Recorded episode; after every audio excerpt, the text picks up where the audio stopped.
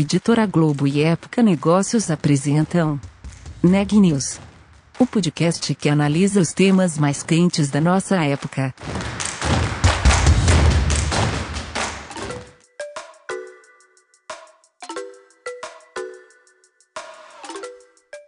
Olá, eu sou Ana Carolina Nunes, repórter da Época Negócios. Hoje é sexta-feira, 4 de dezembro, e você está ouvindo mais um Neg News nosso podcast sobre os impactos da pandemia nos mais diferentes negócios.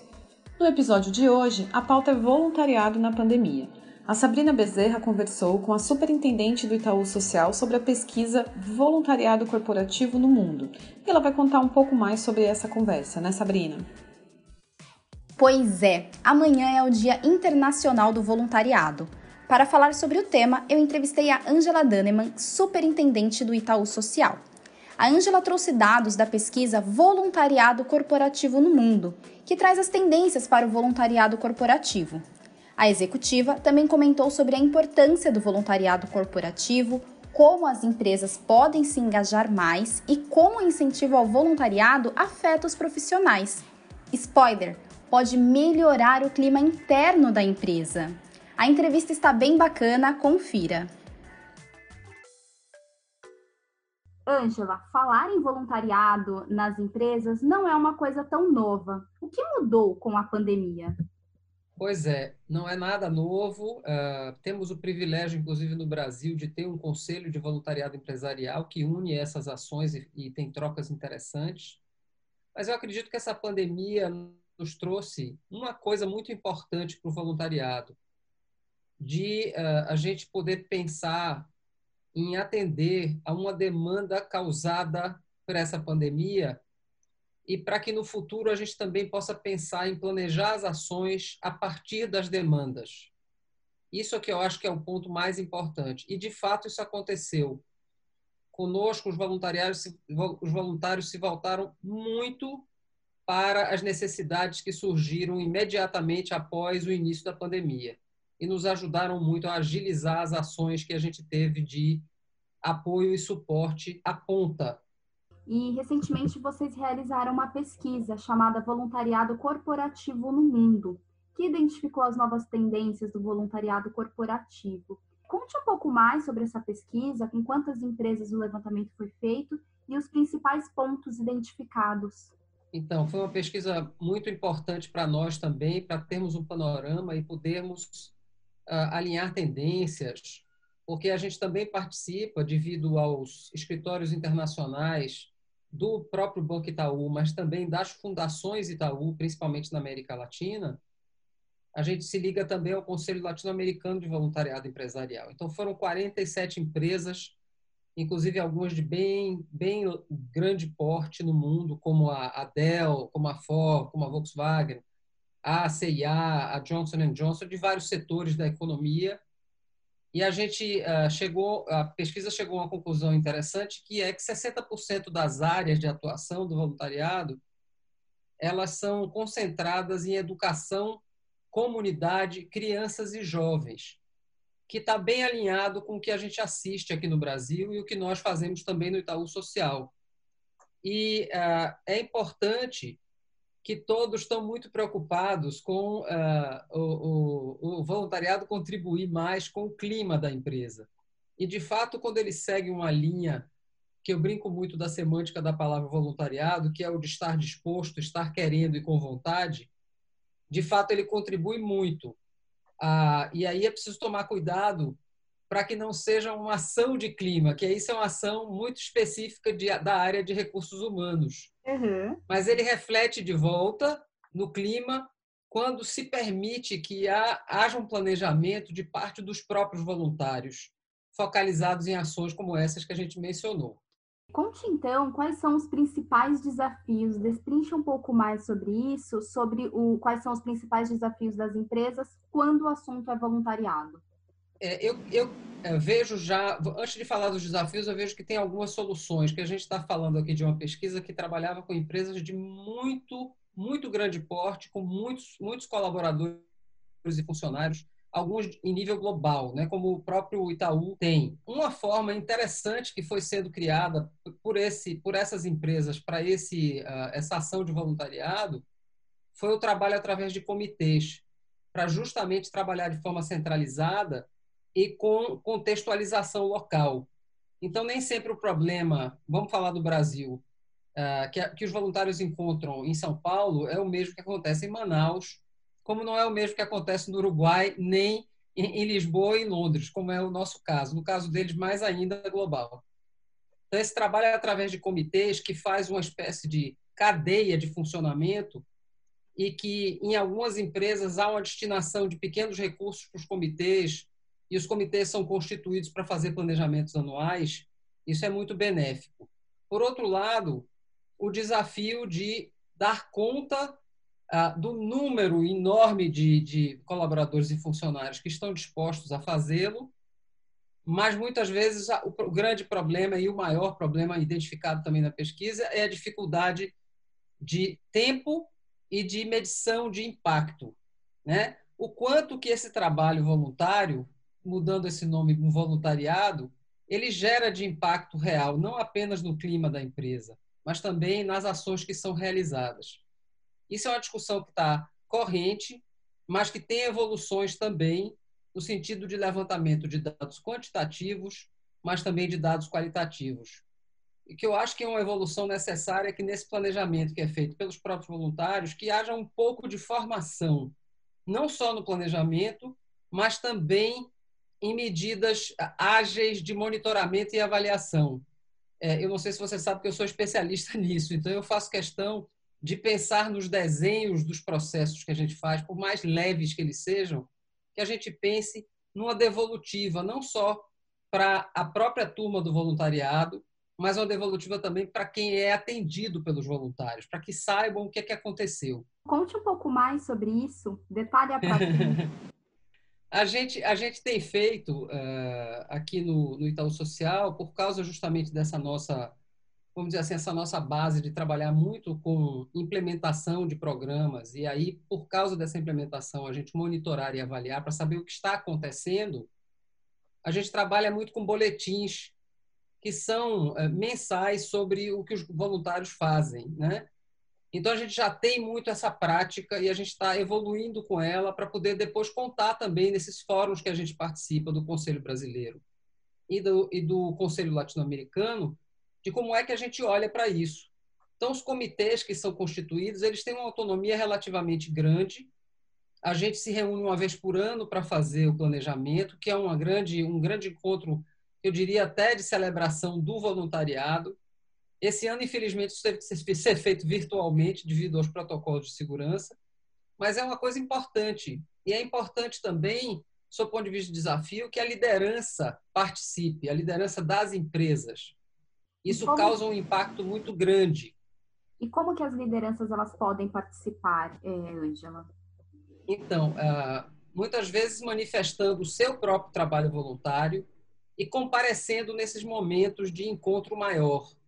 Então, quando eu falo de um encontro anual em que a gente faz planejamento e presta contas um pouco do que foi feito no ano anterior, esse é um momento importante de algumas lideranças marcantes que fazem também trabalhos voluntários estarem presentes com seus depoimentos e até estimulando a participação de pessoas que é, fazem trabalho voluntário a se reportarem também aos comitês. Legal. E você comentou no início da nossa conversa que as ações de voluntariado podem melhorar também o clima interno da empresa. Por quê? Então, a gente, eu sou uma voluntária quanto mais, Sabrina. Então, quando eu comecei a fazer isso ainda adolescente, eu achava que eu estava ajudando alguém, né? Eu tinha 13 para 14 anos e eu ia num asilo de idosos. Ao fim das contas, depois de algum, algum tempo, eu percebi que a ajuda é mútua, que a gente ganha um, uma visão de mundo e do ser humano que é muito mais ampla do que aquela que a gente carrega no nosso dia a dia. E ao, ao ter essa visão mais ampliada e esse repertório mais enriquecido, a gente traz ele de volta na lide diária com nossos colegas e com nossas, nossos subordinados e com nossos chefes. isso melhora muito o clima, porque isso cria um espírito de parceria e, e cria também um espírito de trabalho em grupo e de interação que hoje é tão desejado nas empresas. Né? E que o, o, o setor social e eu posso dizer que o trabalho voluntário ele é muito da, da, área do setor social, não importa a temática, ele tem isso muito naturalmente, apesar ah, dos desafios enormes que existem. Então, trazer para dentro da empresa esse clima de maior cooperação e colaboração e de entendimento de que o outro tem uma coisa diferente para contribuir, que ela pode ser valiosa, é isso que contribui para o clima. E você comentou também que depende muito de cada região, claro, mas de acordo com a pesquisa que vocês fizeram, quais são as principais áreas de atuação do voluntariado corporativo? Então, deixa eu, deixa eu contar para você, quer dizer, nessa pandemia, as áreas, obviamente, foram deslocadas para o atendimento emergencial, a necessidade de alimentação, de saúde, de higiene, né? De segurança, na realidade. A, a grande, a grande vamos dizer assim, um grande destaque. Ah, nós lá pelo Itaú Social trabalhamos com voluntários e com a rede de organizações sociais durante esses meses todos, desde março. É, começou, na realidade, a, a doação em si a partir de abril, com uma rede enorme de 163 organizações da sociedade civil, de 19 estados, em que os voluntários participaram ativamente, indicando e fazendo levantamentos, inclusive à distância, e aí a gente atingiu, como as famílias, para envio desses materiais descentralizadamente, a gente não comprou nada centralizado e levou para lá. Mais de 120 mil famílias em vários estados brasileiros com diagnóstico, com uma prospecção local, foi muito bacana. Então, quando a gente fala que as áreas de atuação da pesquisa são comunidade, é disso que a gente fala numa emergência a gente aciona a comunidade com muita rapidez porque essa rede está muito próxima. E quando a gente fala de educação, a gente tem um desafio no Brasil hoje, né? E será o tema ah, de uma ação que a gente faz anualmente, que é para congregar o trabalho de voluntários de todos os, ah, os escritórios do, do Itaú, que originalmente é uma ação de uma semana, mas esse ano ela vai mudar.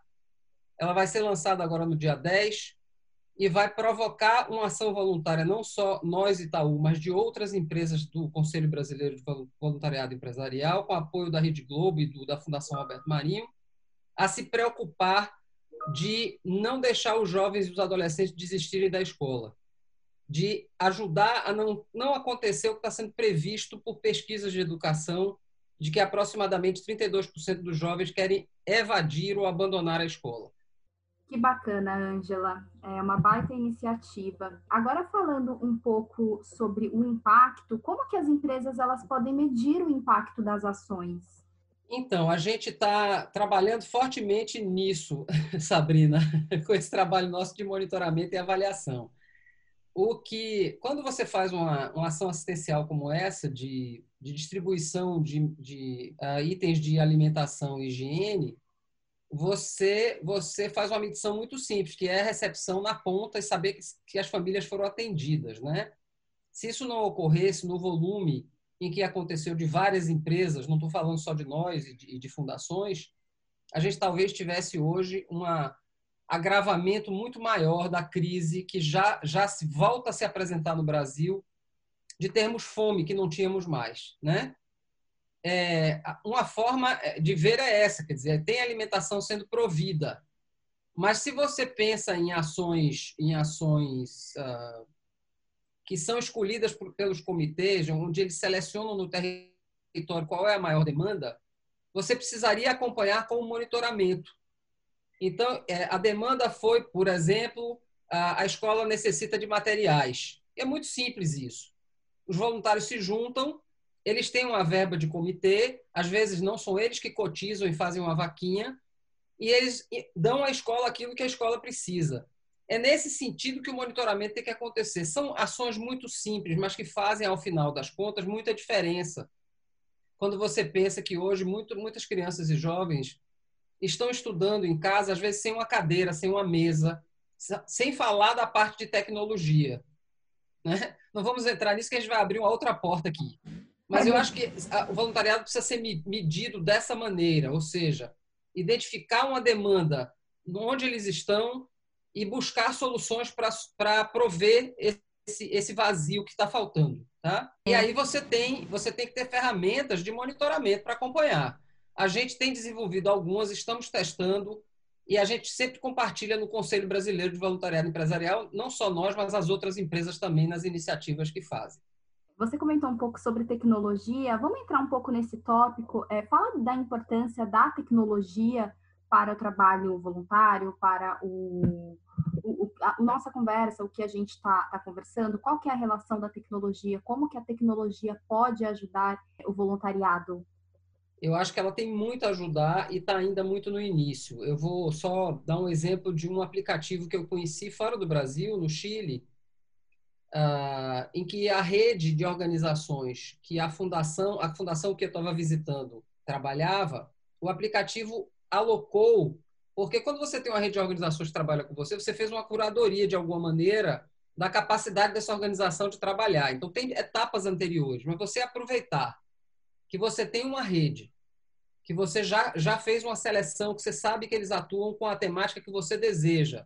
No nosso caso, educação de crianças e adolescentes. Elas fazem um trabalho sério. Então, você alocar isso num aplicativo, como eu vi assistir no Chile, em que você geograficamente sabe onde elas estão. Vocês têm os comitês geograficamente alocados. Então, o comitê entra naquele aplicativo e rapidamente identifica uma organização e ali já está identificado o que a organização precisa e se de fato ela recebe voluntários. Então, você agiliza o acesso e o monitoramento das informações e do trabalho que é feito. Que bacana, Angela. E agora partindo para o voluntário, é, quantas horas de voluntários vocês tiveram este ano? Você tem esse dado? Se houve redução ou aumento em comparação com o ano passado? Eu tenho esse dado, mas a gente, a gente media muito mais antigamente por horas. Eu tenho o dado de 10 mil horas doadas de voluntariado para você ter uma ideia, Sabrina. Isso não é muito, considerando o seguinte: a depender da empresa, ela, ela tem é, mais liberalidade ou não para o voluntário exercer esse, essa, esse trabalho em horas, em horas, vamos dizer assim, comerciais, né? No nosso caso, a gente não tem isso, não é institucional. O que não é uhum. ruim, isso é uma decisão a cada empresa, porque depende muito de como o negócio é operado. É, então, os voluntários, eles de fato fazem seus, suas ações fora de horário de trabalho, mas tem empresas que permitem, e dentro do banco tem algumas áreas que também permitem isso. Não é uma ação institucional, mas é uma ação das áreas. Mas o que a gente mede mais são as ações voluntárias e elas serem reportadas para nós nesse sentido de monitorar os resultados. Isso é que é mais importante. Então, a gente sabe quantas pessoas participaram, como foi a interação com a organização na ponta, o que aconteceu, que, que tipo de, de, de reação houve da própria organização porque a gente aí vai a posteriori e faz um, um levantamento, um survey com a organização para saber como foi o trabalho, para depois retroalimentar essa ação e o comitê que realizou. Então a gente tem hoje no Brasil 40 comitês acontecendo em todos os estados praticamente. E na América Latina, cada uma das fundações que tem também fazem essas ações, e na Europa, em Lisboa e em Londres. Foram foram mais de 34 mil pessoas beneficiadas por essas ações até outubro desse ano. Para você ter uma ideia, em, em 151 ações voluntárias. Tá ótimo. E agora conte para você qual a importância do voluntariado corporativo e como as empresas podem se engajar ainda mais.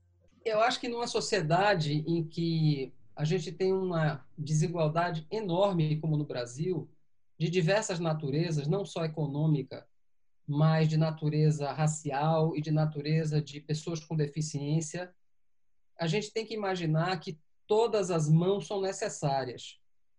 E se as empresas entram e se engajam, não só como empresas, porque muitas, a, a, a cultura de doação esse, esse, ano no Brasil, ela cresceu muito e isso é, é, é, é para ser celebrado. Mas se elas estimulam que cada uma daquelas pessoas que está ali, naquele ambiente de trabalho profissional, também pense dessa forma, ou seja, todos nós juntos precisamos trabalhar pelo país para que o país e cada pessoa possa alcançar um grau de cidadania, de participação e de vida profissional e de retorno econômico para si e para o país cada um de nós vai ter que ajudar. Então, o trabalho voluntário é uma parte dessa engrenagem. E a gente precisa estimular que cada pessoa tenha essa consciência de que ser cidadão no país também significa pensar nas, na, nos desafios, de ver como pode participar, mesmo que seja com pequenas coisas. Tem aquela metáfora do, do beija-flor que vai levando água para apagar o um incêndio. É um pouco ela. Ela é lúdica, mas ela é verdadeira. É, é, você, não sei se você conhece o ditado da Margaret Mead que fala que não há nada que um pequeno grupo de pessoas não consiga resolver. E é isso, né, Angela? E, isso. E para a gente fechar, você é especialista no assunto há anos. Quais foram os aprendizados que você teve neste ano pandêmico que nunca imaginou em sua trajetória profissional? Eu, esse ano pandêmico trouxe muitos desafios e ainda os tem aí agora, principalmente no que se refere à educação, que tomou uma decisão que não foi a melhor do mundo, quer dizer, o país tomou a decisão de abrir tudo, mas não abrir as escolas, e isso é necessário que se resolva muito rapidamente, é abrir as escolas e o resto depois, tá certo? Independente, não estou falando de questões econômicas, estou falando aqui com um canal de negócios e de empresas. Mas se a gente pensa no, apenas no curto prazo, a gente não terá um panorama e um ambiente de negócio saudável sem pessoas preparadas e, e, e com qualidade no, no médio e no longo prazo. Mas eu acho que a aprendizagem desse ano foi que as pessoas perceberam duas coisas: que precisam trabalhar juntas, que precisam colaborar, que antes isso era muito difícil, estão enfrentando essa dificuldade, estão conseguindo reagir. E a segunda coisa que me surpreendeu foi ah, ah, o reconhecimento de que as periferias, as, as, os lugares que são considerados menos potentes mostraram a sua potência e eu espero que isso chegue para ficar. A colaboração entre as pessoas mais preparadas do ponto de vista acadêmico, com aqueles que são muito preparados do ponto de vista do dia a dia e da vivência, vai nos levar a lugares muito longe. Eu costumo dizer, de mãos dadas iremos longe, de separadamente a gente chega rápido, mas não vai longe. Notícias do dia. A farmacêutica Pfizer anunciou que o Ministério da Saúde tem só alguns dias para decidir sobre a compra da vacina desenvolvida por eles, vacina que a Pfizer relata ter 95% de eficácia. O governo brasileiro resiste em firmar acordo de compra por conta do alto custo, da oferta de poucas doses e da necessidade de armazenar essas doses a uma temperatura de menos 70 graus. Mas grande parte dos especialistas diz que a vacina da Pfizer poderia ser uma opção para as grandes cidades, que possuem boas condições de refrigeração. Após acordo com os Estados Unidos e a União Europeia, a Pfizer já negociou mais de 54 milhões de doses com o Peru, o México e o Chile. A empresa já fechou venda para um total de mais de 30 nações. Os países da América Latina com quem a Pfizer já fechou negócio prevêem iniciar a vacinação este mês ainda ou no início de 2021, conforme o aval dos órgãos regulatórios locais. O Reino Unido vacina sua população a partir da próxima semana. A Pfizer, que atua em parceria com a alemã BioNTech, diz que o prazo exato da proposta ao governo brasileiro está protegido por acordo de confidencialidade. O número de doses disponíveis para o Brasil também está sob sigilo. A empresa diz que seria capaz de imunizar milhões de brasileiros já no primeiro semestre de 2021. Para este ano ainda, ela produzirá 50 milhões de doses. Em 2021, será 1 bilhão e 300 mil doses. As doses são reservadas a países que fecharam acordos antecipados. No Brasil, a Pfizer iniciou o processo de registro na semana passada. A grife italiana Gucci anunciou uma doação de 500 mil dólares para a Unicef nos Estados Unidos para assegurar uma divisão igualitária entre as comunidades mais vulneráveis de todo o mundo de uma vacina contra a Covid-19. A Gucci ainda dobrará todas as doações recolhidas, até um máximo de 100 mil dólares, com a campanha Desafio dos 21 Dias, que estará ativa entre os dias 5 e 26 de dezembro no site da marca. A doação da Gucci tem como objetivo ajudar todas as fases de vacinação e entrega, seja da aplicação da vacina em si, como de toda a estrutura de distribuição e armazenamento, que no caso de duas candidatas, a Pfizer e a Moderna, demanda uma refrigeração extrema, que não é encontrada em todos os lugares. Essa é a segunda ajuda financeira que a grife italiana deu durante a pandemia. Em março, a OMS e a Defesa Civil da Itália receberam uma doação de um milhão de dólares cada uma. O último boletim divulgado pelo Conselho Nacional de Secretarias de Saúde registra 6.533.968 casos confirmados de Covid-19 no Brasil e 175.964 óbitos, uma taxa de letalidade de 2,7%. O Neg News de hoje fica por aqui. Até a semana que vem.